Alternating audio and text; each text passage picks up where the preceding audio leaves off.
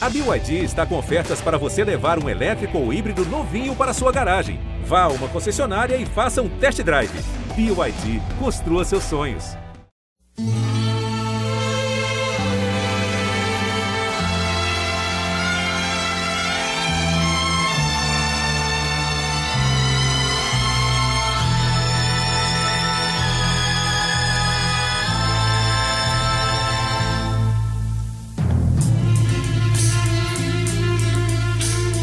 Espera, aún la nave del olvido no ha partido.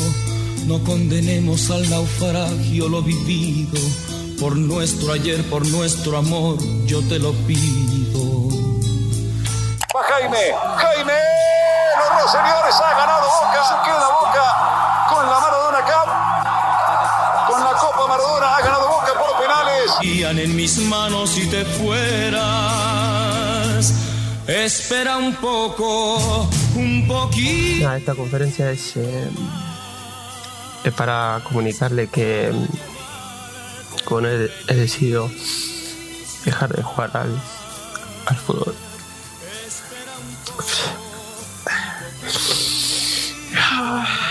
Concha su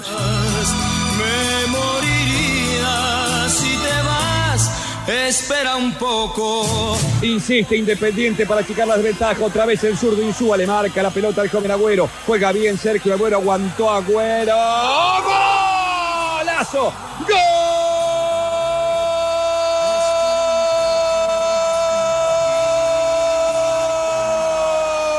De Independiente Sergio Agüero. El más joven de la cancha. Independiente 1. Estudiantes 2.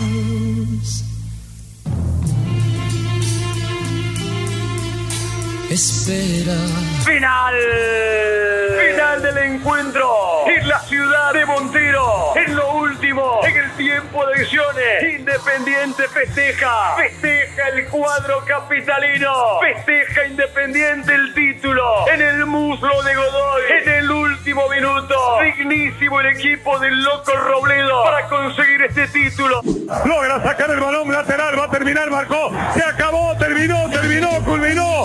Independiente, Independiente del Valle, el campeón del fútbol, del fútbol ecuatoriano. Ha terminado todo. Hay invasión de público. ¿eh?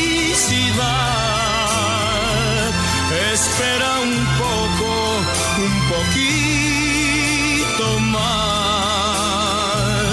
Me moriría si te vas. Espera un poco, un poquito.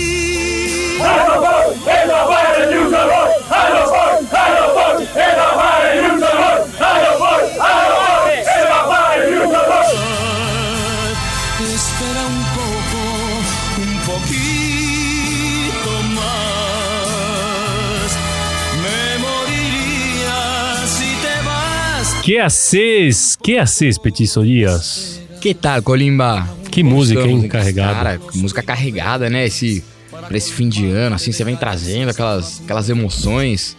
Mas ela, ela fala, fala bonito, fala o coração. Com- o que que ela fala? Tem, você tem aí o refrão, vamos lá. Vamos lá. Espera, aún la nave del olvido no ha partido. No condenemos al naufragio lo vivido. Por nuestro ayer, por nuestro amor, yo te pido. Espera, aún me queda en mis manos primaveras, para colmarte de caricias todas nuevas, que morirían manos si te fueras. Canciones de amor. Por que, Petiço Dias, a gente tá tão emotivo, a gente tá tão romântico assim? Porque essa é a última versão desse podcast é, peleador, copeiro, em sua versão, vamos dizer, mais é, artesanal, mais raiz. Porque a partir de 2022 nós estaremos parte do grande grupo Gringolândia, estaremos juntos com o Gringolândia. A gente comentou um pouco aqui. Isso não significa que a gente vai perder esse tipo de coisa, né? Não, não, não. A gente vai Seguiremos- continuar. Seguiremos com a marca agora, só que agora com o aporte desse grupo Gringolândia, o, a- o La Pelota Inc. A gente quer desfilar em Hollywood com a pelota. Entendeu? Esse é o ponto. O La Pelota Inc. passa a ser parte do grupo Gringolândia, esse grupo ainda maior e super fortalecido, né? É uma marca realmente de, de, de futebol internacional dentro do- dos podcasts do Grupo Globo. E a gente, com muito, com muito carinho, com muito orgulho, passa a fazer parte disso. É, este é o aviso. Em 2022, este podcast estará sob o guarda-chuva do Gringolândia.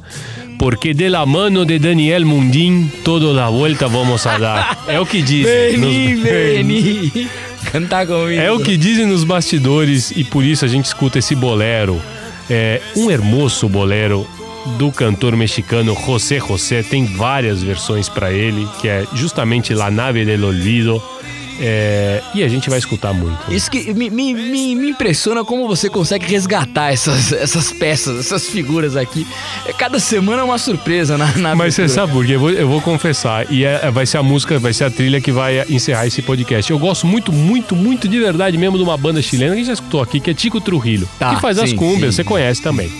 E quando eles estão meio barrom, quando eles estão tristes, eles mantêm a mesma banda, só que mudam o nome, que chama o Bloco Depressivo. Tá, tá. Que aliás vem muito a calhar. E aí eles só tocam boleros. e tem esse bolero que é maravilhoso. E eu fui atrás da história desse bolero, porque eu sou tão fanático por essa letra, eu acho ela tão maravilhosa que eu descobri o José José. Que é o original. Que é o original, que é o que a Entendi. gente tá escutando. Tá certo, tá certo. Sobe o som aí, Fiera, do original. Un poquito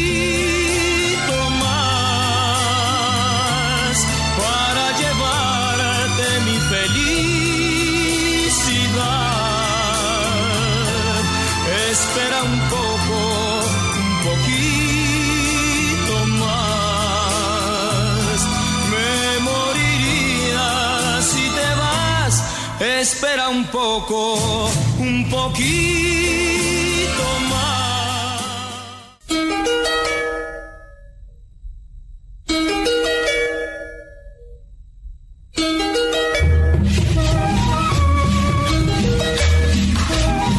Petíssimo, mas vamos falar de futebol também, Vamos né? aqui, porque chama La Pelota, né?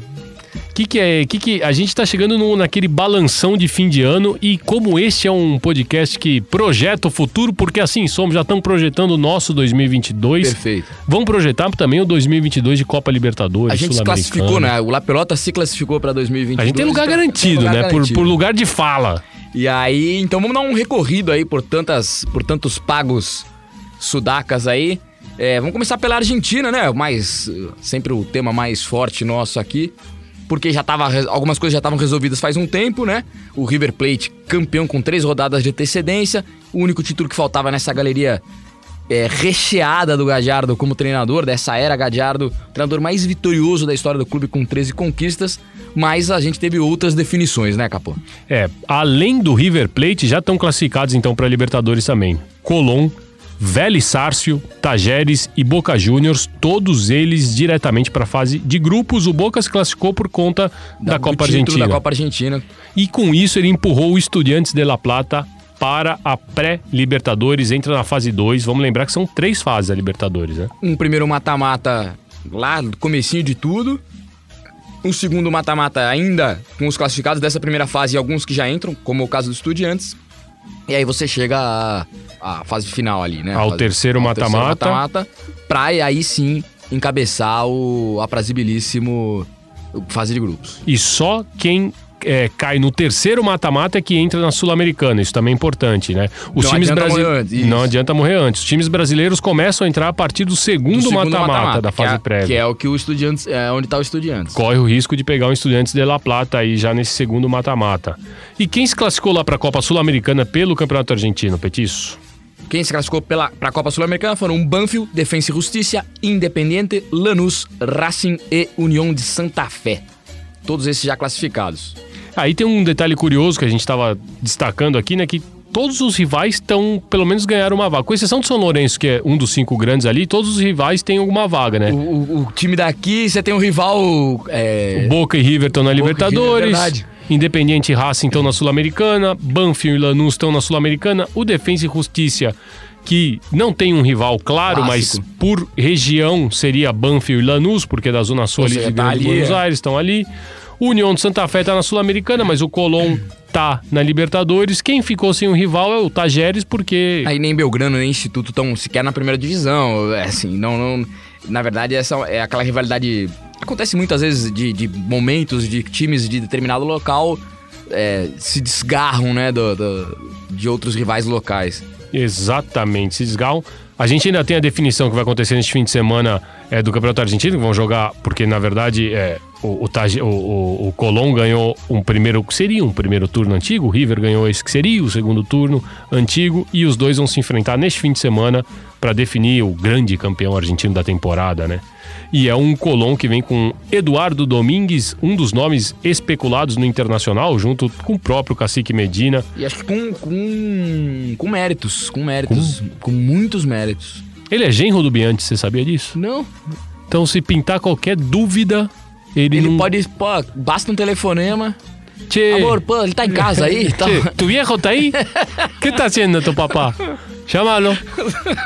É assim, se pintar qualquer dúvida num jantar de família, ele pode recorrer ali ao Bianchi.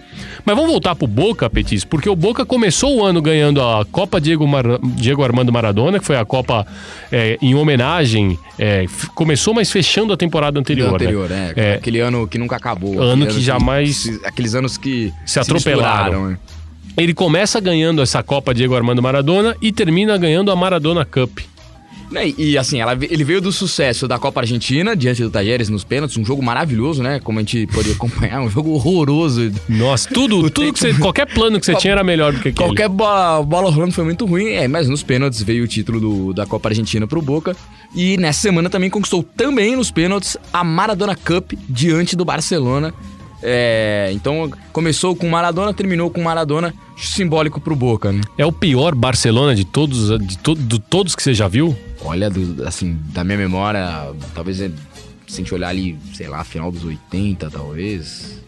Não, é, pra formação, do, pra formação daquele time do Cruyff. Depois daquele time do Cruyff, eu não lembro Não de lembro. nenhum. Mas também não é o melhor Boca, né, da história.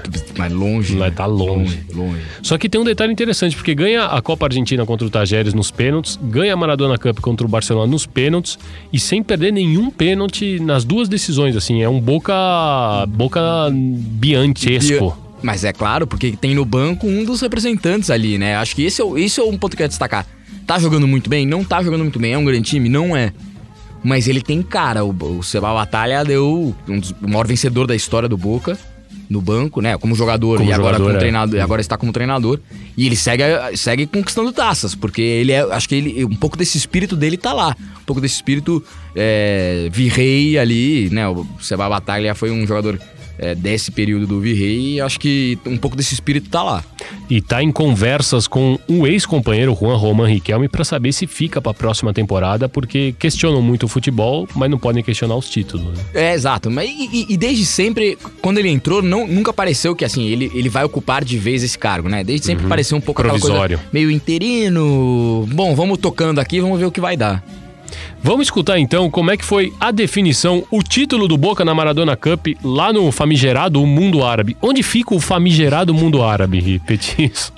Bom, vamos buscar no mapa aqui, depois do La Pelota. Como é, como é que a gente faria um La Pelota em árabe ali? Ah, Aí bicho. vai ter que apesar que você buscar. tem cara, hein? Pra quem não conhece o Petício Dias, Pô, é eu- o verdade. Petício ele tem uma cara de, de árabe muito... Pô, tipo, eu- eu- uma vez a gente teve que gravar. é, era no mundo árabe, ele era no Catar, né? Eu fui gravar. Eu tive duas vezes lá. E uma delas, o, é, o cara me encontrou na rua e já veio pedindo informação. Im- Imagino que ele tenha pedido informação, tá? Mas ele já veio me, me- um pouco me. Algum, com alguma dúvida e, e- gesticulando, assim. Eu falei, ó, eu não. Falei assim, não, não, não, não, sorry, sorry. Não, já tinha que responder em espanhol. É claro que ninguém tem cara de nada nessa vida, mas assim, Não, mas os é, seus eu tenho- traços tenho- é físicos é. parecem... Embora não tenha descendência é, direta, né? Venha de, de portugueses e espanhóis, mas ali, obviamente, sempre muito misturado Mouro, com os né? mouros ali. É, tô- tenho, é, tenho, eu sou- pa- passei por isso. O cara achou que era local lá. Ó, então vamos lá pra onde o Petiço é local, escutar a conquista da, do Boca na Maradona Cup. Le va a pegar el número 16. ¿A quién tenemos con el 16? Ese es Guillén. Exactamente. Acá va Guillén, Guillén, la tiró afuera, ganó Boca. Ganó Boca, la Maradona acá, la tiró por arriba. Totalmente desviado. Y Boca termina bárbaro el año. Con la Copa Argentina y con la Maradona Cup. En homenaje al más grande. Es feliz debe estar Don Diego arriba, ¿no? Los dos, Don Diego y Diego. Ganó Boca 4 a 2 por penales. Y se queda y termina el año maravillosamente bien con la Maradona Cup en Riyadh, en Arabia. Petiço, outro lugar que o campeonato já estava decidido há algum tempinho era no Peru, né? O Aliança Lima, que na temporada passada brigou para não cair, conquistou o título com o protagonismo de Hernan Barco. Te surpreende ainda a vigência de Hernan Barco?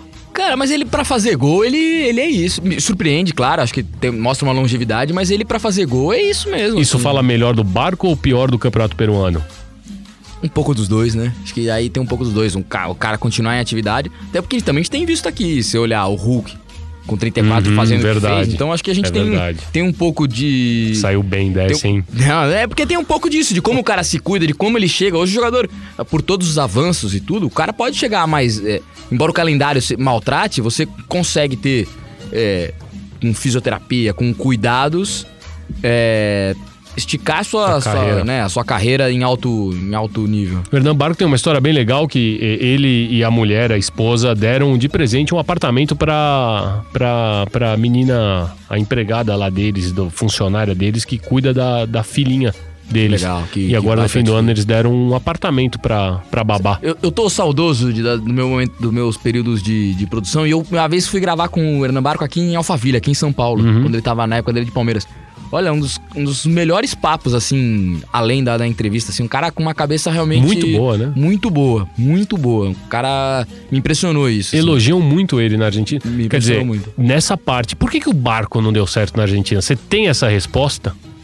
É uma ótima questão. Valia, valia, um, valia um estudo mais aprofundado. Porque é verdade, ele, ele fez gol em- por onde passou, em outros lugares, e lá ele acaba não. Foi reserva no Racing. É. Barco, você que escuta a gente, liga pra dar a sua, a sua versão sua dos fatos. versão disso aí, vamos, vamos tentar encaixar antes do final da carreira um sucesso na área. Se o Pepe Sandy com 40 e tanto tava, tá- ainda brilha, por que não? Hernan Barco, exato. E o Aliança Lima ganhou o campeonato batendo o esporte em cristal que você tanto prometeu que ia fazer, fazer a isso e aquilo ali, no né, que começo. parecia que ia ser. Verdade, é brincadeira. Eu também apostei todas as minhas fichas no esporte em cristal, por isso que ainda não consegui minha independência financeira. Tô aqui. O esporte em cristal foi o vice-campeão, tá na fase de grupos. E quem são os que foram pra pré? A Universidade, Serra, a Universidade César Valleiros, que entra pra, pra- também para essa fase 2, como eu te disse, do Estudiantes.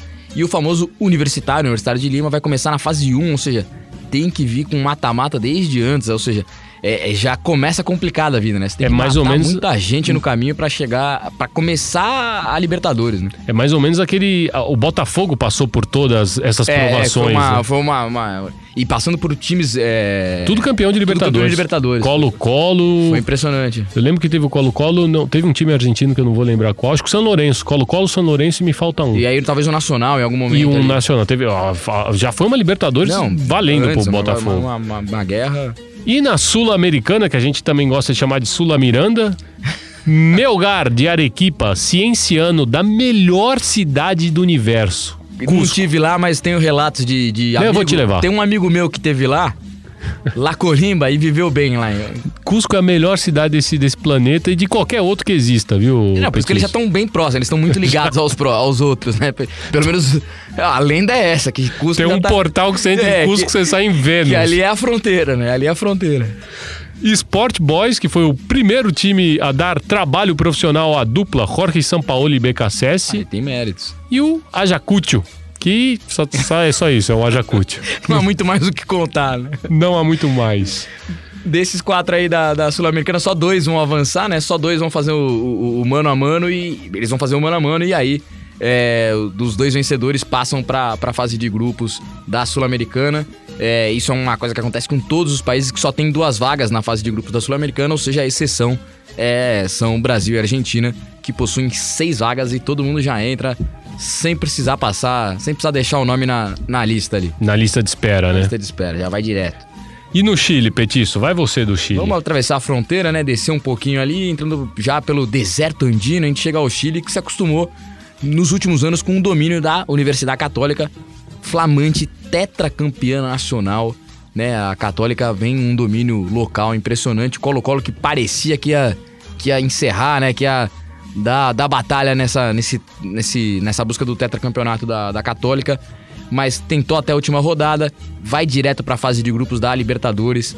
O Colo-Colo, que é- não deixa de ser uma recuperação pro que viveu nos últimos, né, na última temporada. Mesmo drama do Aliança Lima, né? Sim, Mesmo sim, drama- que veio de escapar nos Colo-Colo, inclusive, Nos que ganha o clássico da Católica jogando no Monumental da Via Arellano, assume a ponta e depois perde. E, pare... e ali parece que ia embalar, porque Mas de- teve o surto de Covid de novo. E aí tudo isso, tudo isso mexeu com com o Colo-Colo e desregulou ali o que parecia um caminho aberto pro título.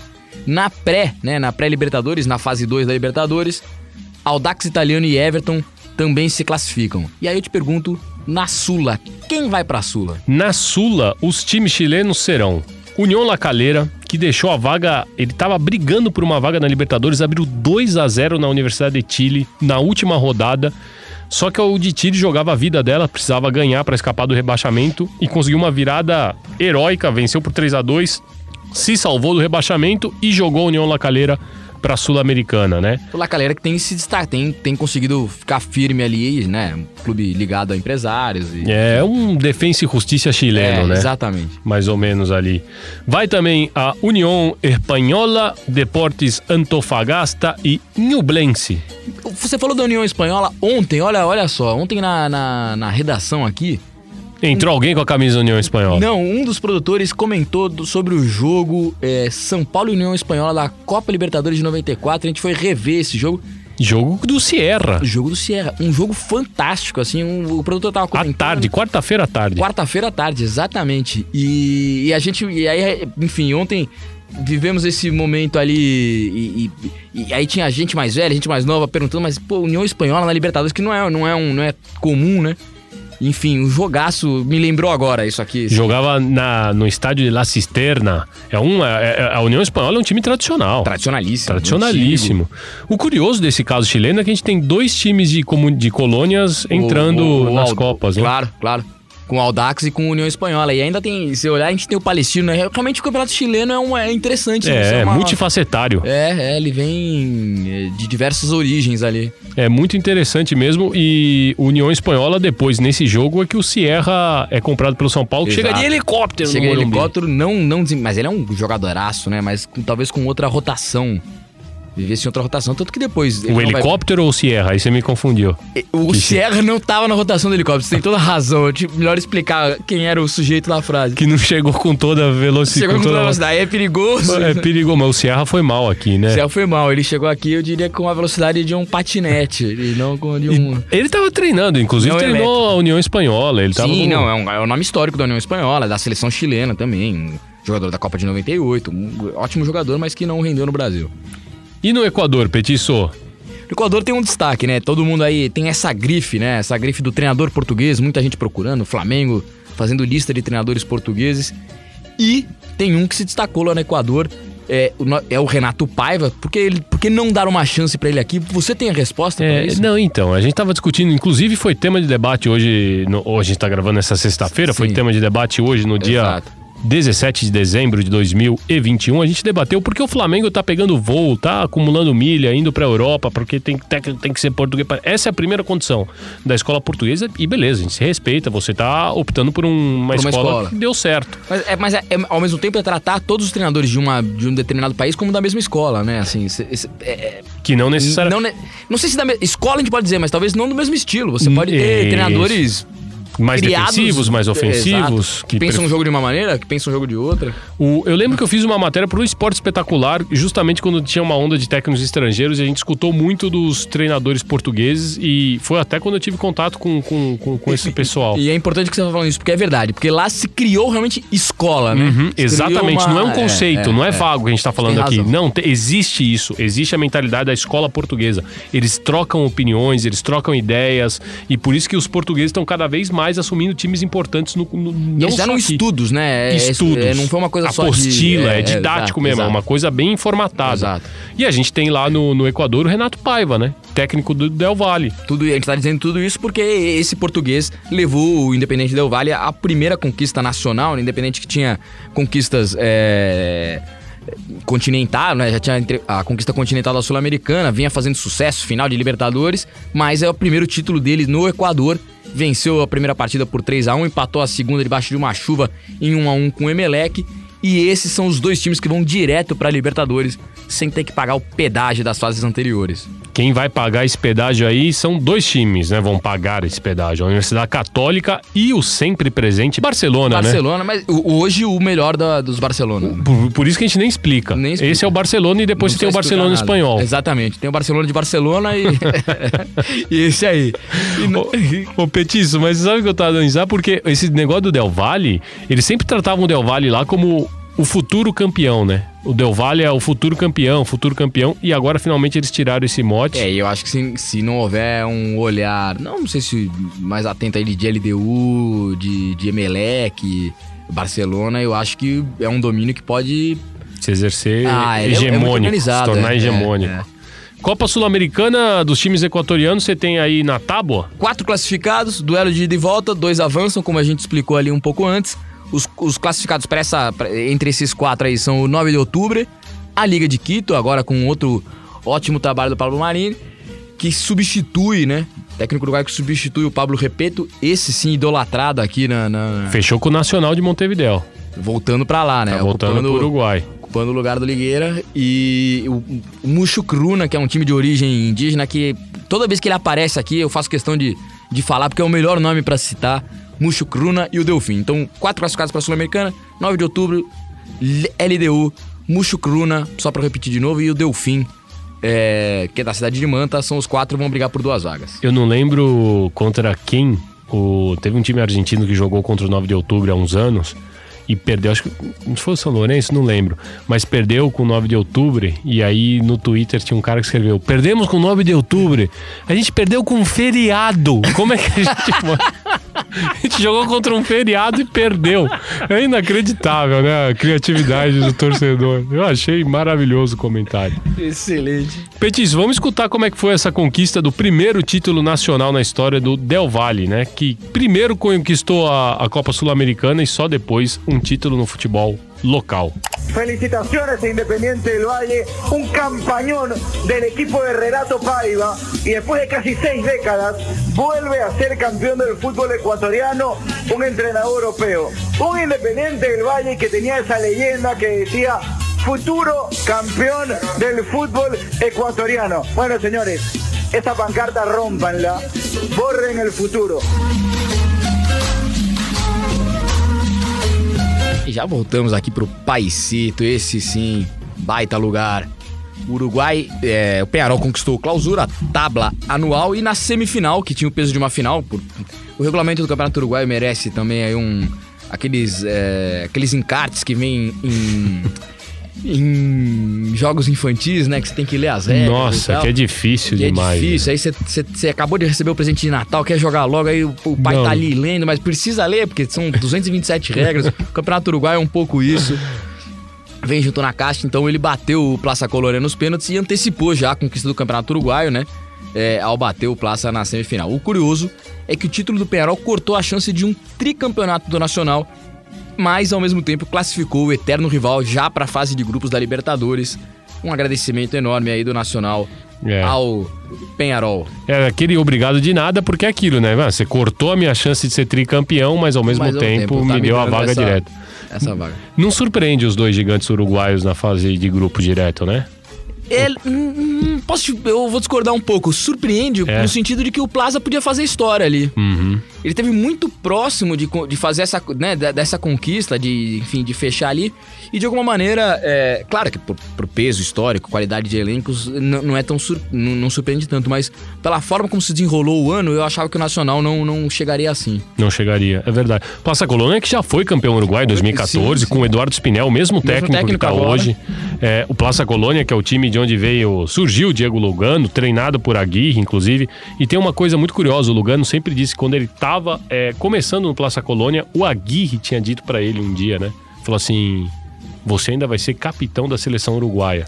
Um Lugano olha, jovem. falou que está Faz- louco. Ah, tá louco. E ele fazia dupla de zaga com o Eduardo Spinel nesse mesmo Sim, time. né? verdade. Os E o dois eram- Spinel que vira o treinador, vira é o verdade. treinador.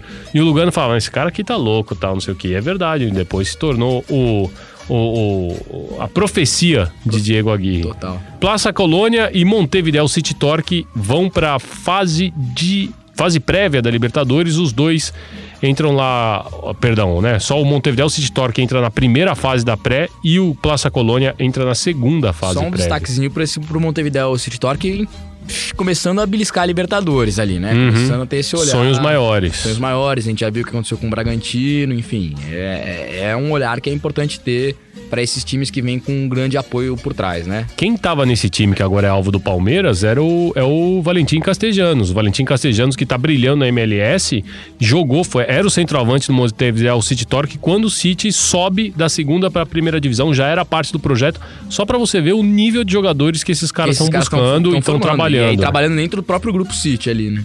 Isso, que aí depois ele, ele já vai direto pro Nova É York. digo, é, tem, um, tem um pouco parecido, de alguma maneira, com a relação do, do, do Bragantino e os times Red Bull, né? Exato, a Desenvolvimento de jogadores, troca deles, troca entre eles, enfim, é uma- um, um olhar pra, pra gente ter aí com, com esse destaque uruguaio. E na Sul, aquele mesmo esquema, o Uruguai tem direito a duas vagas, quatro times se enfrentam nos duelos mano a mano, pra ver quem se garante. Cerro Largo, o time de fora da capital, Montevideo Wanderers, Los Boêmios, Liverpool, o time de Paul McCartney, porque ele tem carteirinha. É sério isso, tem carteirinha.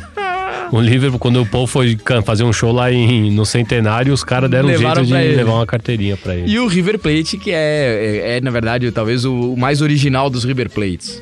É, que é, um, é o mais original e não é o, ori- o River Plate Não é o- original, o original. o uruguaio, mas ele, ele releva esse nome em, bati, em homenagem, né? Ao original Ao- uruguaio e não ao, não ao primo missionário. ao primo missionário. É bom, velho. São times interessantes de se ver, né? Lembrando que, bom, a gente teve times que ficaram de fora, por exemplo, o Danúbio é, e o Defensor Sporting, que são times é, históricos no- no- na primeira divisão. Estavam jogando a segunda, conseguiram o acesso, por isso que não, nem pintam em Sul-Americana, mas podem pintar na próxima temporada, junto com o Albion, o, o Albion que a gente falou, que é né? o, o decano, o De verdadeiro verdade. decano, acabando com todas as, as dúvidas sobre Kurk e, E, Penharol, nas- e Nacional, e quem que for. você já se posicionou. me posicionei já. Eu gosto disso. Petiço, e na Venezuela, ó, o, De... o Deportivo Tátira venceu o Caracas na decisão do campeonato e conquistou a nona Liga Venezuelana. Lembrando que o maior vencedor ainda é o Caracas, tem 12 títulos. E aí o Deportivo Tátira, junto com o Caracas, vão juntos é, para a fase de grupos, né? Juntos, porque é por isso que eles vão juntos. Se eles estão juntos, não tem como eles irem separados. separados. É, e aí o, o Caracas, que estava já com um trabalho de quatro anos do Noel San Vicente, perdeu o comando é, do time. Depois que ele perde a final, ele acaba abrindo mão do cargo. E aí você tem o nome dos outros dois times venezuelanos que vão para a fase prévia. O Monagas vai na fase 2 e o Deportivo Lara na fase 1, completando as vagas venezuelanas. E ah, são aqueles times que todo, todo mundo na, na hora da bolinha fica rezando pra Quer encontrar. pegar, né?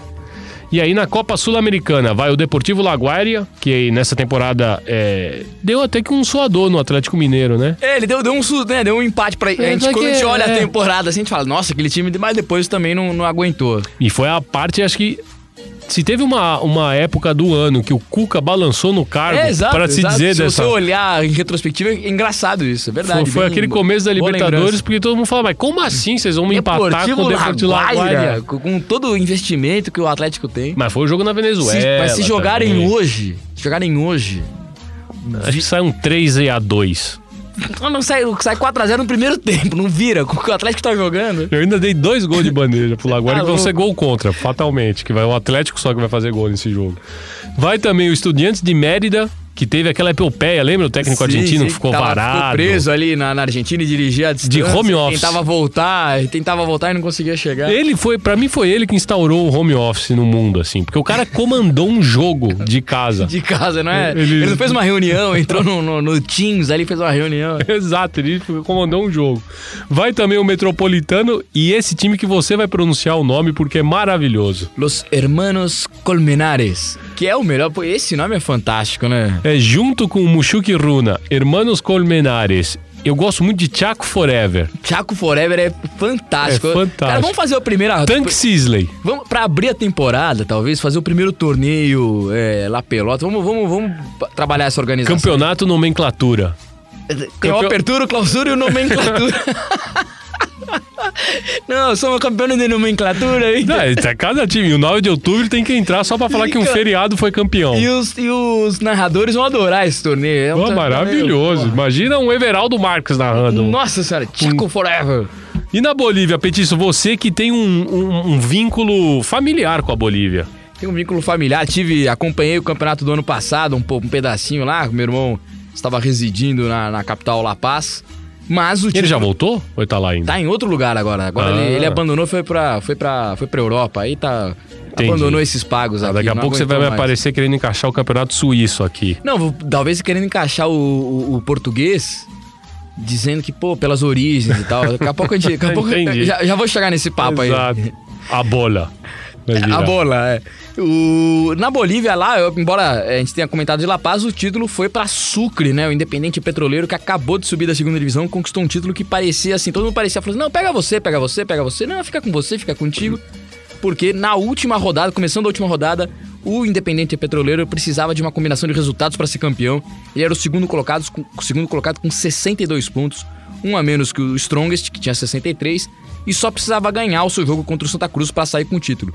Mas o Strongest perdeu por 1 a 0 e o Independente, no sexto minuto dos acréscimos, fez o gol da vitória no 3 a 2 sobre o Guabirá. E quem foi o destaque para você da premiação do torneio? Ah, destaque foi o motorista da Federação Boliviana de Futebol, porque ninguém Essa foi fantástica. acreditava que o título ia sair do Independente Petroleiro porque ainda tinha o Always Red, que era o terceiro colocado, que empatou e não conseguiu passar ninguém. E aí, que passou só o Strongest, na verdade. Poderia que o passar também, passa- eventualmente, com... Poderia passar. empate. Então tinha gente concentrada no jogo do Strongest e no jogo do Always Red que jogava em casa. E quem ganhou foi o Independente Petroleiro, como não tinha nenhum representante da Federação Boliviana lá, o motorista do delegado da partida ajudou na premiação dos jogadores do Aquela premiação apareceu um cara que ninguém entendeu quem era. A foto é fantástica É aqui. fantástica. E o cara felicita. Parabéns, bom campeonato. Toma aqui sua medalha. Ele Tá tem de- que cobrar hora extra, porque o- o- não era a função dele lá. Tem- Não era função, tá? Acúmulo de funções. E o legal dessa história do Independente Petroleiro, né? que Subiu agora, o Independente de Sucre subiu agora da segunda pra primeira. É comandado por uma, por uma mulher, a Jenny Montanho. E ela, inclusive, ficou muito marcada por conta de todos os protestos de- e as greves que ao longo deste ano aconteceram na Bolívia, no, no- a- essa briga entre o sindicato de jogadores e a federação, a Jenny Montanho ela teve posturas muito firmes. Inclusive, em um jogo ela acaba entrando em campo, que os jogadores do Independente Petroleiro fazem a greve, ela entra em campo, discute com os jogadores, reúne, discute e meio que manda embora o capitão do time ali na- diante das câmeras. Você me prometeu que você não faria isso, tal, não sei o quê. Não estamos entrando no mérito de quem tá certo ou quem tá Não, errado. perfeito, mas- mas assim, como a postura firme, Presente, firme presente, dela. forte. E ela já era a presidente do clube na segunda divisão. Tá aí, então. A gente tem agora a Leila Pereira aqui no Palmeiras. Tem a... a- Bolívia já tinha Já tem uma a Gene. Montanho. E muito forte, muito, muito presente na, na direção lá. É, então vão direto pra fase de grupos da Libertadores o Independente Petrole- Petroleiro e o Always Red, que também podia jogar o nomenclatura. Acho que é importante a gente A West Red é muito bom. destacar aqui. É, e aí o, o Strongest entra na, na fase 2 da fase do, do- da pré-Libertadores e o Bolívar, né, o outro time tradicional da Bolívia, entra na fase 1, um, na, na- naquele primeiro mata-mata da Libertadores. Pra Sul-Americana, quem, quem leva. a- quem, tem, quem são os quatro com possibilidade? Royal Paris. Aí o outro petroleiro, o Oriente Petroleiro, Jorge Wilstermann e Guabirá. O Oriente Petroleiro é de Santa Cruz, né? Não é de Sucre, não tem nada a ver com, com o Independente Petroleiro. Qual é o petroleiro que você mais curte? Qual o nome? Independente Petroleiro ou Oriente Petroleiro? O, o Oriente é mais tradicional, mas gostei. O Independente de ter levado o título, esse ano eu tô com eles. Eu gosto de Aquele Oriente. que vai com um time que só, só vai com um time que é vencedor. Exato. Não, eu gosto do Oriente Petroleiro porque eu- esse nome sempre me. Quando a gente via quando eu era pequeno, Libertadores Oriente Petroleiro, ficava marcado, né? Ficava forte. E eu, eu- já que a gente tá falando de nomes, a gente tá falando muito de nomes, eu gosto também de Jorge Wilstermann. Jorge Wilson. Por é homenagear bom. um cara, o, o patrão da aviação. Da Como tem o aviação. Santos Dumont aqui. Falta, Exatamente. Falta um time, falta um time que homenageie Mas não foi. Quem foram? Não tem os irmãos? Os irmãos Ah, Wright também. Aí. Tinha que ter Né? uns irmãos Wright. José Roberto Wright. Meu Deus, é fim de ano, né, gente? É o último episódio Dumont. dessa. Não tem os hermanos Colmenares? Os hermanos Os Colmenares. hermanos Wright. Vamos escutar Petiço Dias, como foi o título do Independente Petroleiro com gol de coxa, de muslo. Vocês vão escutar aí na narração, no título independente lá na Bolívia. Independiente festeja, festeja el cuadro capitalino, festeja Independiente el título, en el muslo de Godoy, en el último minuto, dignísimo el equipo del loco Robledo para conseguir este título, para colocarse en su retorno en el fútbol boliviano. En lo más alto, para luchar contra la billetera de los grandes, aparece este humilde Independiente, con una presidente que apostó por este grupo de jugadores, un equipo con una economía distinta y muy baja en relación a los demás, pero que tuvo un corazón enorme para abrazar en este momento desde la capital a todo el país. Independiente Petrolero, el matador que grita campeón, que volvió al profesionalismo para gritar y ponerse lo más alto, para sobreponerse ante todo con este hombre que los llevó por delante, con el loco Robledo, en la primera oportunidad para dirigir en el profesionalismo y que lo hizo con gran jerarquía y de gran manera. El loco Robledo y pone este equipo independiente en lo más alto del fútbol boliviano. Independiente campeón, el matador está de retorno. Na Colômbia, que é o único campeonato nacional que ainda não terminou, Petiço Dias, a gente já tem as definições de vagas, né? Então, vão para Libertadores: Tolima, Milionários, Deportivo Cali e Atlético Nacional. Desses quatro, eles precisam definir ainda quem vai para a fase de grupos e quem vai é, para a fase prévia, né? A final do campeonato colombiano já está decidido, vai acontecer entre Deportivo Cali e Tolima. Na Sul-Americana você tem os nomes aí. Na Copa Sul-Americana, os classificados, os colombianos classificados são o DIN, o Independente Medellín, o América de Cali, o Barranquilla, o Junior Barranquilla e o La Equidad. É, são os quatro é, colombianos que vão disputar as duas vagas ali. É, a gente, quando a gente olha aí, tem um. Me parece um pouco mais é, surpreendente quando a gente compara os quatro que estão na Libertadores e os quatro que estão na Sul-Americana, não? Assim, pelo, pelo desempenho dos últimos anos, talvez Cali e Tolima surpreendam estar na, na, fazendo a decisão, né? E alguns times que vinham bem um pouco, um pouco abaixo ali. É, exato. O Tolima, que já tinha conquistado o campeonato no primeiro turno, agora volta a, a, a decisão nesse segundo turno, fechando o, o ano. O, o Tolima, que teve no, na conquista do primeiro turno, o destaque foi o Campas, que acabou indo pro Grêmio, Grêmio. e é um bom jogador bom mesmo. Jogador, foi a revelação jogador. daquele torneio. O Grêmio foi bem ali. O Independente Medellín, que está procurando se reposicionar no, no, futebol colombiano, foi campeão da Copa Colômbia, mas vai chegar muito modificado, porque já passou muito tempo desde a conquista da, da Copa Colômbia. Para o campeonato continental, né? E o América de Cali, que esperava mais dele, principalmente essa reta final. Teve no quadrangular final, mas acabou se não desarrumou passando. um pouco. Se desarrumou, se desarrumou demais. Um e aí o Barranquilla também, que nos últimos anos sempre tem, tem, tem chegado, tem, tem feito... Chegou, foi bom, finalista um de Copa Sul-Americana, né? Mas né, dessa vez, de novo, vai pra Sul-Americana. E agora a gente chega ao nosso destino final. Ele, o Paraguai. Quanta coisa aconteceu no Paraguai, Petiço. Teve de tudo. Teve de tudo, né? Porque neste final de semana, no último, né, a gente teve o, o, a decisão da Supercopa Paraguaia, porque colocava frente a frente o Cerro Portenho, que foi campeão do Clausura. Na última rodada, a gente falou aqui um, um título contra o, o, Guarani, que foi muito emocionante pela forma como se deu, e colocou frente a frente com o contra o Olímpia. Mas a gente já vai falar disso, que eu tô até colocando o carro na frente dos bois aqui, porque primeiro a gente tem que falar quem foi para Libertadores direto. Quem vai para Libertadores? Cerro Portenho e Libertar. Já São os dois. Libertar campeão da Apertura, Cerro campeão do Clausura. E na Sul-Americana vão o Nacional, Guairenha, Sol de América, que é um outro. Cara, os nomes estão demais. E o General Caballeiro, é, que é interessante porque é o campeão da segunda divisão local, que é um caso único do continente. Ou seja, o time da segunda se classifica para uma Copa Internacional é, assim, é um time que tenha ganhado a segunda divisão, né? E não um time que tenha caído, como já aconteceu com o Tigre. É, isso é muito. É caso único, né? Não tem um time que. Nenhum outro campeonato te dá, você conquistando a segunda divisão, acesso direto é, a uma direto. Copa. Eu acho que, se eu não me engano, na Comebol chegou a acontecer isso, lá nos Idos. Ah, é? É, Na Copa Comembol. É, posso estar posso estar enganado ali. Pode ser, é verdade. Lá nos idos pode ter acontecido, mas realmente, de, de, desde esse estabelecimento mais clássico, mais claro entre os dois torneios, é, você não tem um time de segunda divisão chegando, né? Não, e aí é, também é muito interessante o Sol de América, que é esse nome, time com nome de Crash, né? Que, que a gente também pode colocar na nossa Copa Nomenclatura. Nomenclaturinha. Vai... E já que a gente tá no, no Paraguai, Petiço, é, a gente tava falando dessa recém-criada Supercopa Paraguai, que chegou com, no Defensores del Chaco com uma decisão entre Cerro e Olímpia. Foi a primeira edição desse torneio, né? Teve toda aquela atrapalhada do goleiro Jean, que vocês já devem ter visto, que foi expulso antes do jogo começar, porque provocou a torcida do Olímpia, né? E Mais uma pra árbitro- galeria dele, né? mais uma para a galeria dele. E aí o Arce, que tinha falado, é, tinha criticado bastante o goleiro Jean pelo que ele fez, porque disse, tinha avisado, ele recuou, né? Porque o Jean foi eleito o melhor jogador do Campeonato Paraguaio pela, pela votação popular.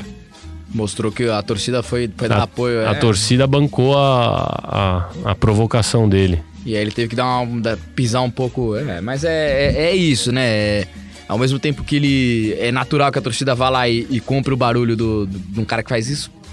Desnecessário. Não, não fica bem, né? E, e- e acho que assim. O Jean, com to- a gente já sabe de todos os problemas, né? Enfim, nem, são problemas, né? São coisas mais São graves. crimes, são né? crimes. Não são pro, pro- problema a gente tem na vida. é, o caso dele é mais sério. É, de alguma maneira consegue continuar atuando, é, se estabelece, vai pro Cerro, tem uma oportunidade de, de- de profissional maior, Boa. maior do que se esperava, maior Uhum. até do que merecia, sinceramente. E, e aí coleciona também confusões ali. O, o Cerro, né, já tava, já tava com tudo certo para comprar pro São Paulo. Chega a pensar em parar, vamos ver. Ah, Imagino que vai concretizar a transação, mas é toda hora. algum Mas ficou em suspensão, Toda hora é. tá ali marcado por E, e outra, a gente não sabe até que página lá no Paraguai eles conhecem vida e obra de Ian Fernandes, entendeu? Eu não sei se é o escândalo. O escândalo não. O que, o que ele fez É, aqui, é. eu não sei se isso daí foi ventilado, foi especulado, foi conversado, foi falado, discutido É, lá no querendo ou não, o que, o que é péssimo, mas é. Quando não acontece, quando não tá em destaque no país, ou quando ah, depois de algum tempo, acaba caindo no esquecimento, né? Acaba caindo. Acaba e- perdendo força, não sei se caindo no esquecimento, mas perde força. É, força de, de manifestação, força de, de. de repúdio, né? O repúdio parece que fica mais fraco porque, ah, foi em outro país. foi outro Exatamente. momento. Não Como foi na se- nossa como- sociedade. é, como se, o- como se não houvesse. Como se o que ele fez ao, ao atravessar a fronteira perdesse validade, né? Ou escolher esse país para Ou escolher acontecer. esse país pra acontecer. Ô Petício, mas esse caso interessante da Supercopa Paraguai, que a gente teve duas voltas olímpicas, né? Ou meias voltas no Defensor foi, del um, foi um grande. Foi um grande. Quem, quem deu a volta olímpica? Quem ganhou? E quem deu a volta olímpica? Quem perdeu? Quem perdeu, é. O Olímpia foi campeão, porque ganhou o jogo 3 a 1 na Supercopa do Cerro. E aí o Cerro Portenho vendo a festa lá, falou: Ah, quer saber? Eu não vou aguentar isso. Pega lá a taça do clausura que eu deixei na- atrás da- da- da- das roupas ali, traz aqui pro campo. E o Cerro festejou com a torcida, mesmo tendo sido derrotado. Lá no Defensores del Chaco, então a os jogadores do Olímpia foram festejar com seus torcedores de um lado e o Cerro foi festejar Com a- com a torcida com a do torcida outro. do Cerro do outro. É uma coisa surreal. Campeonato Paraguai no Omar. Porque parece Uruguai, né? Paraguai no Omar. Paraguai não, ma- mas é realmente essa, essa. Acho que só parecido, talvez, que eu me lembre, assim, é aquela vez que o Vasco desfilou com a caravela, né? Não tinha uma taça no. no É no verdade. Carioca e- No Maracanã. É, é, e aí desfilou. Aí o Eurico mandou achar uma caravela lá pra eles desfilarem, quer dizer. É, enfim, mas é desse- dessa maneira aí, acho que eles. é, não tinha visto também. Acontecer. Manda buscar a taça ali no vestiário, a taça que a gente ganhou uma semana antes e tal, pra que vamos desfilar também. Vamos escutar como é que foi a conquista do Olímpia na Supercopa Paraguaia. Ya terminó. Olimpia se queda con la última alegría del año. Cáceres en el banco mejoró. Volvió a encontrar el camino para volver a gritar campeón con la Copa Paraguay. Y hoy, esta noche, se queda con la Supercopa Paraguay. Gran victoria de Olimpia. Una alegría que hoy parece doble porque lo consigue contra el rival de siempre. Salud Olimpia. Campeón de la Supercopa Paraguay.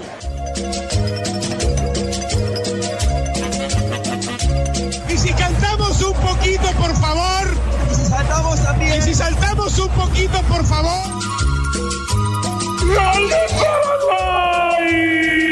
É, volta, ainda já que estamos falando de Paraguai, falar um pouco mais dessa situação do goleiro Gian no Cerro Portenho, depois da bronca que levou na, na coletiva de imprensa, né? na- depois da derrota para o Olímpia na final da Supercopa Paraguaia, o Arce na coletiva de imprensa foi mais forte, mas depois ele preferiu suavizar o tom das críticas, como a gente explicou aqui. ele foi expulso antes do mesmo jogo começar por incitar a violência, provocando a torcida do Olímpia. É, disse o Arce: Para mim, o gesto que ele fez terminou uma expulsão injusta. O erro dele foi em permanecer, em continuar e seguir provocando e interagindo com os torcedores do Olímpia, porque isso não adiantaria nada. No domingo passado, depois da derrota, o Arce chegou inclusive a dizer que o Cerro ia reavaliar a proposta de compra feita ao São Paulo. O São Paulo já tinha aceitado, já estava tudo encaminhado. O técnico também havia dito que não permitiu que Jean se desculpasse com os companheiros no vestiário, porque, segundo ele, nem tudo pode ser consertado com um pedido de desculpas apenas.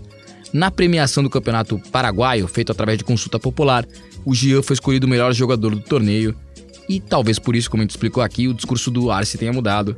Diz o Arce: ele precisa perceber a diferença no jeito de viver que tinha em seu país e se adaptar à nossa sociedade.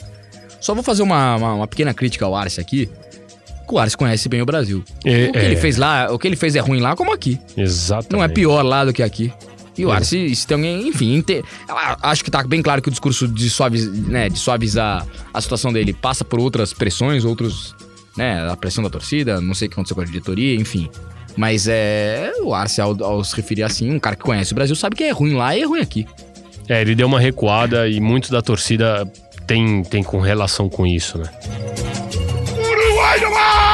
Uruguai! Diego Alonso será o técnico da Celeste, porque depois de entrevistar os três pretendentes ao cargo de técnico da seleção, a Associação Uruguaia de Futebol decidiu formalizar a, pro- a proposta que foi aceita por Diego Alonso, 46 anos, que estava sem clube. Ele concorreu ao posto com Alexander El Cacique Medina, o técnico do Tajeres, e Diego Lafiera Aguirre, que acabou de sair do Internacional. A contratação do Alonso tem um capítulo curioso porque ele tem apenas quatro jogos, justamente as próximas duas rodadas de eliminatórias para mostrar o serviço.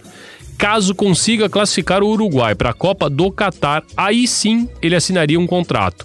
Mas atenção, esse contrato aí iria até 2026, ou seja, até a próxima Copa do Mundo. Somente aí, então, com é, no Catar, lá na Copa 2022, que iniciaria o ciclo do Diego Alonso para valer. Segundo a imprensa uruguaia, um dos trunfos do novo treinador foi poder contar com Oscar Ortega, o preparador físico do Atlético de Madrid, na sua comissão técnica. O Ortega é muito bem quisto pelos dirigentes por sua capacidade de mobilização motivacional, algo que o Uruguai precisa para conseguir a vaga na próxima Copa. Diego Aguirre, o último candidato a ser entrevistado pelo presidente da ALF, apostava no fato de ter sido parte do processo de seleções do Maestro Tavares, junto com outros auxiliares que ele tem na sua comissão, como o próprio Fabian Coito. Enfim, a escolha do Diego Alonso, ela, de certa forma, representa até uma virada né, brusca no timão da, da, da Celeste, porque ele não teve, não foi parte do processo de seleções do Maestro Tavares, e ali no membro, entre a comissão técnica dele, tem o Dario Rodrigues também, aquele histórico zagueiro da seleção uruguaia do Penharol, que estava trabalhando como auxiliar do Larriera no Penharol, e ele, né, é, era conhecido por, por cada machadada uma minhoca. É um né? pouco da mudança é, dessa. Acho que eles estão buscando uma outra mentalidade, um outro.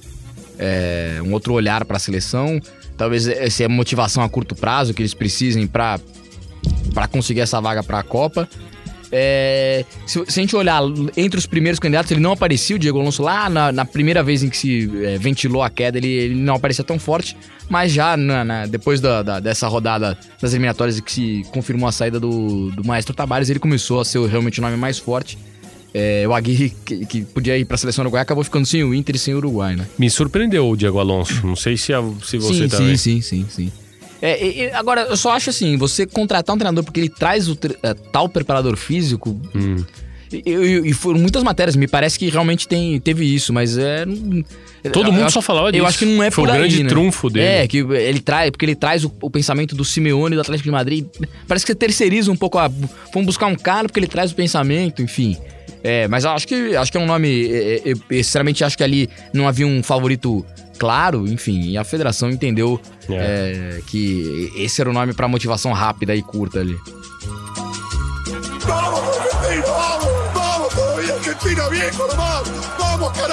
Voltando aqui então com a Argentina, porque a gente vai falar da aposentadoria de Sérgio El Kun Agüero, que, segundo a imprensa argentina, definiu é, após o anúncio da aposentadoria na quinta-feira lá em Barcelona, foi o melhor dessa geração depois de Messi. Esse foi o grande título da, da, da imprensa argentina, né? Tratando dessa despedida, dessa aposentadoria do Sérgio Agüero. O Kun foi forçado a parar com o futebol aos 33 anos por conta de uma arritmia detectada no último dia 30 de novembro. O Agüero é o jogador mais jovem a estrear na elite profissional da Argentina, num jogo contra o São Lourenço, em 2003, aos 15 anos, e ele bate um recorde que pertencia só a Diego Armando Maradona, também é, com quem ele tem uma ligação aí de familiar, familiar laços de sangue, o Agüero, que tem o Benjamin, é pai do Benjamin, filho é, que ele teve com uma das filhas do Maradona. Agora, é, o que fica, o que até que cheguei a comentar isso, o que me deixa triste numa situação dessa é porque ele tão jovem, né? 33 anos. É, é. E começou muito jovem, então era uma carreira que prometia. É muito ruim quando um jogador ele é forçado a parar, A parar. e não quando ele para porque quer. E ainda que ele tivesse num momento, ah, claramente, né, a carreira já não vinha rendendo tanto, tava, é, já tava no Barcelona, é, já não, não sendo tão decisivo como ele foi, como um jogador, talvez o jogador mais importante da história do Manchester City. E Um dos gols mais importantes, gols se não o mais importantes, o maior importante. né? artilheiro, enfim, um dos jogadores mais importantes da história do Manchester City. E um jogador importante também pro Independente, onde ele estreia, né? Ele estreia na. A gente fala aqui, a gente falou que era contra o São Lourenço e, e- estreando pelo Independente. E, e- ele, de alguma maneira, é, sempre. é, sempre falou disso, dessas, de ter saído cedo do Independente, mas se sentir orgulhoso de ter ajudado o Independente a construir o estádio com o dinheiro da venda dele. Exato, só termina o. Só termina a obra do estádio, né? A reforma do estádio com o dinheiro da, da- da- com o dinheiro da venda dele. E, ele, e como ele se sentiu orgulhoso de ter sido parte, de ter ajudado de alguma maneira a construir isso, embora é, quisesse ter atuado um pouco mais pelo time de coração, pelo time que ele. Que ele Foi o grande. Foi o grande. Foi o, se- o segundo melhor dessa geração mesmo, você considera? Depois do Messi? eu, eu, eu coloco ele em igualdade com o Di Maria. Uhum, Eu coloco ele em igualdade com o Di Maria. é verdade. Eu acho que o Di Maria é. Talvez um pouco mais discreto. Claro, quem faz gol sempre aparece mais, mas o Di Maria é um, é, tem, tem Jogou uma tem barbaridade? Joga ele ainda, joga né? uma barbaridade, assim, é. Eu boto eles ali em prateleiras muito próximas ali, muito próximas. Mas foi o grande parceiro do Messi. Foi o grande parceiro do Messi, até por amizade, por tudo. é, afinidade. é, realmente foi sempre, sempre será o Robin desse Batman aí. E agora tem o Depou que tá assumindo um pouquinho. Não, aí né? é, aí ele tá querendo. Aí já, já com, com, com, picar, com outra picardia ali. Com outra outra- picardia. A gente falava disso, né? Esses jovens que, que já. Que, que parecem ter, ter dado uma. Um, um tubo de oxigênio a mais ali pro Messi nessa, nessa reta.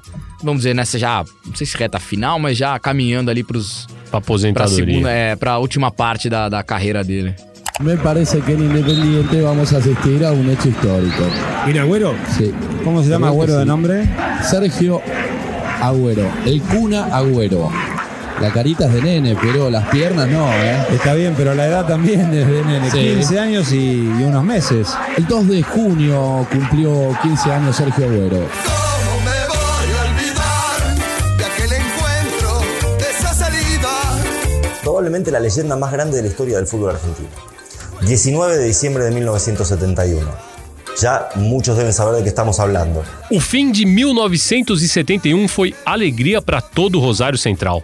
O Caná já foi campeão do Nacional daquele ano na Cântia do Nils, ao derrotar o São Lourenço por 2 a 1. A capital santafesina estava empolvorosa por tamanha conquista. Entretanto, o feito mais recordado dessa história aconteceu num dia 19 de dezembro qualquer, que terminou sendo eterno. Aquela tarde, pelas semifinais do campeonato, o Central enfrentou o News Old Boys no estádio Monumental de Nunes. Tornou-se dono do clássico graças a uma jogada inesquecível, a Palomita, ou Peixinho, de Aldo Pedro Poi, quem na prévia do encontro disse que seria um bom presente de fim de ano para todos os torcedores que merecem isso. Newell Central es salvaje de la manera que se vive, el fanatismo, ¿viste? Entonces sos, yo te digo cómo sos. Yo soy de Central, el de Central le da bronca al de Newell y odia al porteño. El de, el de, de Newell odia al de Central y odia al porteño. Estábamos todos nerviosos, porque es, es obvio de estar nervioso, porque encima vos sí jugás, te elimina Newell en Rosario, no podés salir, no podés salir a la calle. ¿Entendés? Entonces, no solamente que no llegabas a la final, sino era Newell. Y lo mismo le debe haber pasado a los chicos de Newell. Lo mismo. O atacante, uma referência na área, viu como seu companheiro José Jorge Gonzalez conseguiu escapar pelo lado direito e cruzou uma bola com destino ao centro da área. Mas a bola não tomou a trajetória adequada e desviou um pouco seu rumo.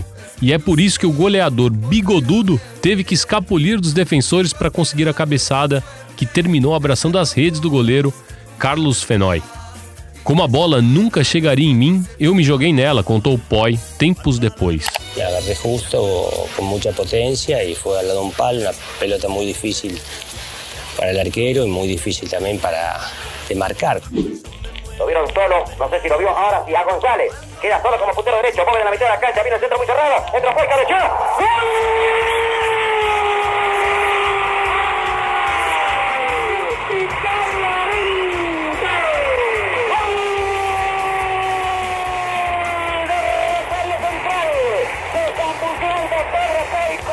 de cabeza abajo, lo batió totalmente a Fenoy, clavado a los 10 minutos 1-0. Clara la maniobra de Aymar, el pase a González que avanzó sin marca por el sector derecho, el centro Medino al medio del área, palomita de Aldo Pedro Poi, abajo, hay rincón a la derecha de Penores y Central se pone en ventaja en la que fue tal vez la jugada mejor concebida de todo el partido. Aldo Poi, Aldo Poi, el papá de New Old Boys.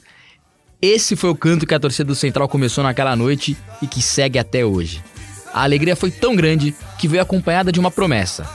Este seria um gol gritado por 100 anos. E é assim que todo 19 de dezembro, não importa onde e nem como, a torcida do Central se reencontra com o ídolo eterno para mais uma vez jogar a bola na direção de Poi para que ele complemente de cabeça pro fundo de um gol vazio qualquer imediatamente é acompanhado pelo grito de gol de quem assiste e sem nem perceber como, ele já tá lá no alto, sendo atirado para cima por algumas dezenas de braços que o elevam metros para cima do chão. Aldo Poi, Aldo Poi, el papá de Soul Boy. Todo 19 de dezembro é assim. Según los hinchas, este fue el gol más festejado y por eso, cada 19 de diciembre, los hinchas se reúnen para recordar ese gol. E 2021 é um ano especial para o gol mais comemorado do mundo. Isso porque a OCAL, Organização Canaja para a América Latina, entidade formada por torcedores do Central que preservam e cuidam de tudo para que a tradição não se perca com o passar dos anos, agora ela está no meio do caminho.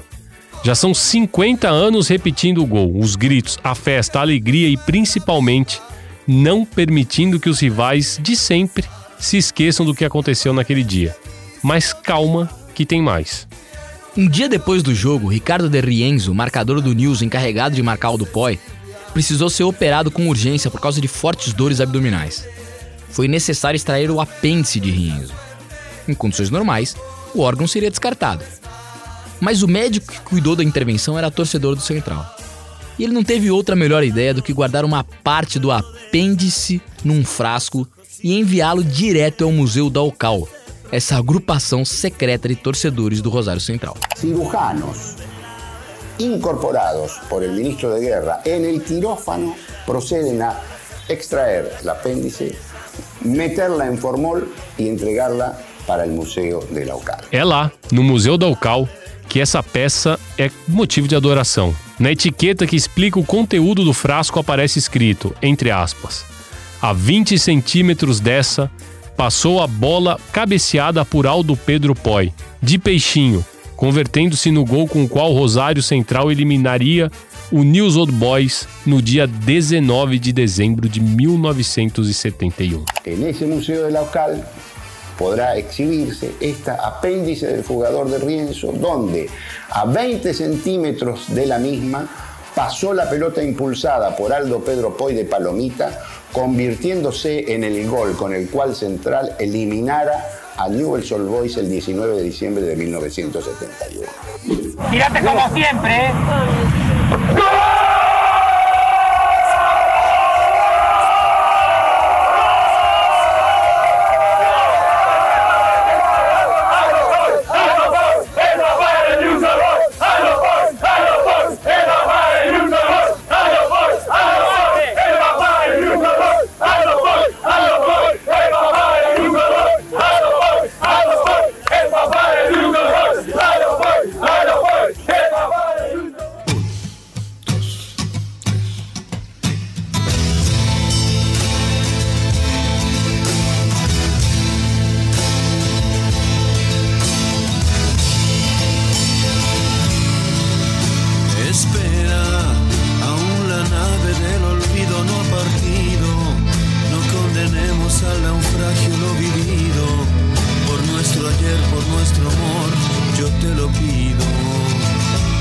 História, Essa, essa é uma das melhores histórias. Essa é uma das melhores histórias, assim, de, de como ela se mantém, de rivalidade, de. é, Sequestrar Pa- apêndice. La Palomita de. Olha, olha onde chega isso, né? É, Enfim, é, mas como também acho que não causou grande prejuízo ao Rienzo, vamos lá, assim, claro que é, temos sempre que tomar muito cuidado com, com ações extremadas, mas acho que assim não causou nenhum prejuízo. O apêndice já, já estava retirado mesmo. Pra que que serve o apêndice? Porque se a gente tira, pra, ser muita coisa... Pra ser louvado. Tanto que ele é um apêndice. Realmente, essa, essa Exato. questão. Você- quando você lê um livro e tá lá apêndice, Apêndice. você lê o Não, apêndice? Você passa, né? Você passa. passa. Por isso que é o apêndice. Tipo, ó, se você quiser, eu tô aqui. Mas se não quiser, não vai fazer Não vai nenhuma uma diferença. Então, no caso aí, e- e- esse apêndice serve pra ser louvado. Não, eu li um livro que eu tinha que ler o apêndice. Que era. Eu li o Game of Thrones lá, como que era o, o nome em, em português da série? É Game of Thrones Game of também, Thrones, é, em português e em espanhol é Game of Thrones. Eu li, o Game, eu li o Game of Thrones. E o Game of Thrones, se você não lê o apêndice, você se perde. Porque Ah, é tanta família que fulano é filho de não sei Entendi. quem, que era irmão. Aí o apêndice do Game of Thrones é- são todas as famílias. E aí quando você vai lendo, tem hora que você esquece o personagem. São umas talango assim. bitelo. Um bitelo. Você fala, meu, mas esse cara quem era, velho? Você não faz você três capítulos que ele não aparece. Aí você tem que ir no apêndice. Agora, o apêndice que a gente carrega, se, se algum médico tiver, doutor Bilar, do senhor que tá sempre na escuta, manda uma mensagem dizendo pra que, que serve o apêndice, Petis. Muito obrigado, muito obrigado, doutor Bilardo. Mas é sobre a história da Palomita Depoy, é, ela é realmente fantástica é isso. É, é, eles mantêm esse compromisso e, e, e inadiável e, e não arredam o pé dele e já são 50 anos, ou seja, atingiram metade do, do caminho. O que eles vão fazer quando. Porque o Poi continua dando a cabeçada, já tá com 76 anos, ao do Pedro Poi. O que eles vão fazer Ah, o eles- dia que ele não puder Imagino que deva ter um livro de sucessão ali, se vai o filho, vai o neto, alguém tem que representar o, pai laço de ali. sangue, né? É, eu acho que seria importante. Meu, meu voto é pra isso. Eu também. A gente vai descobrir isso. Vamos falar com a Ocal. A gente vai falar com o Cal, a gente A vai gente volta em descobrir 22, então com duas lições de casa. Apêndice e quem vai cabecear todo dia 19 de dezembro. Petiço, mandar aquele abraço de gol a todos que nos acompanharam nessa temporada. Nosso muitas gracias também a quem enviou mensagens. Exatamente. Sabe aquela retrospectiva que tem de fim de ano de um agregador de podcast aí, que tal, que tem? Você não sabe o que, o que apareceram de mensagens dizendo aqui que o La Pelota foi o podcast mais escutado Pô, a gente, a gente brinca muito com isso, assim, mas é muito legal, né? É, porra, é, é muito. É, pô, é gratificante, né? É Saber que, tem, que, que segue, que segue sendo escutado, enfim, e que, que de alguma maneira é, as pessoas param pra. Ou param, ou caminham, ou vão pra. Ou, Correm. Ou pedalam. Ou é, pedalam. ouvindo, ouvindo a gente falar um pouquinho sobre futebol sul-americano, coisa que a gente adora, sobre a cultura sul-americana, sobre tudo que acontece por aqui, coisa que a gente adora e que compartilha de alguma maneira esse, esse carinho com, com outras pessoas. E que vai continuar em 2022, né? Vem com tudo, já parte de como a gente explicou aí. Em 22 o La Pelota vai, vai entrar no grupo Gringolândia, o Gringolândia que é uma marca de futebol internacional entre os podcasts. E a gente vai ser um pouco, vai trazer um pouco do, do olhar sudaca pro Gringolândia. Nos esperem, hein? Nos esperem que lá estaremos.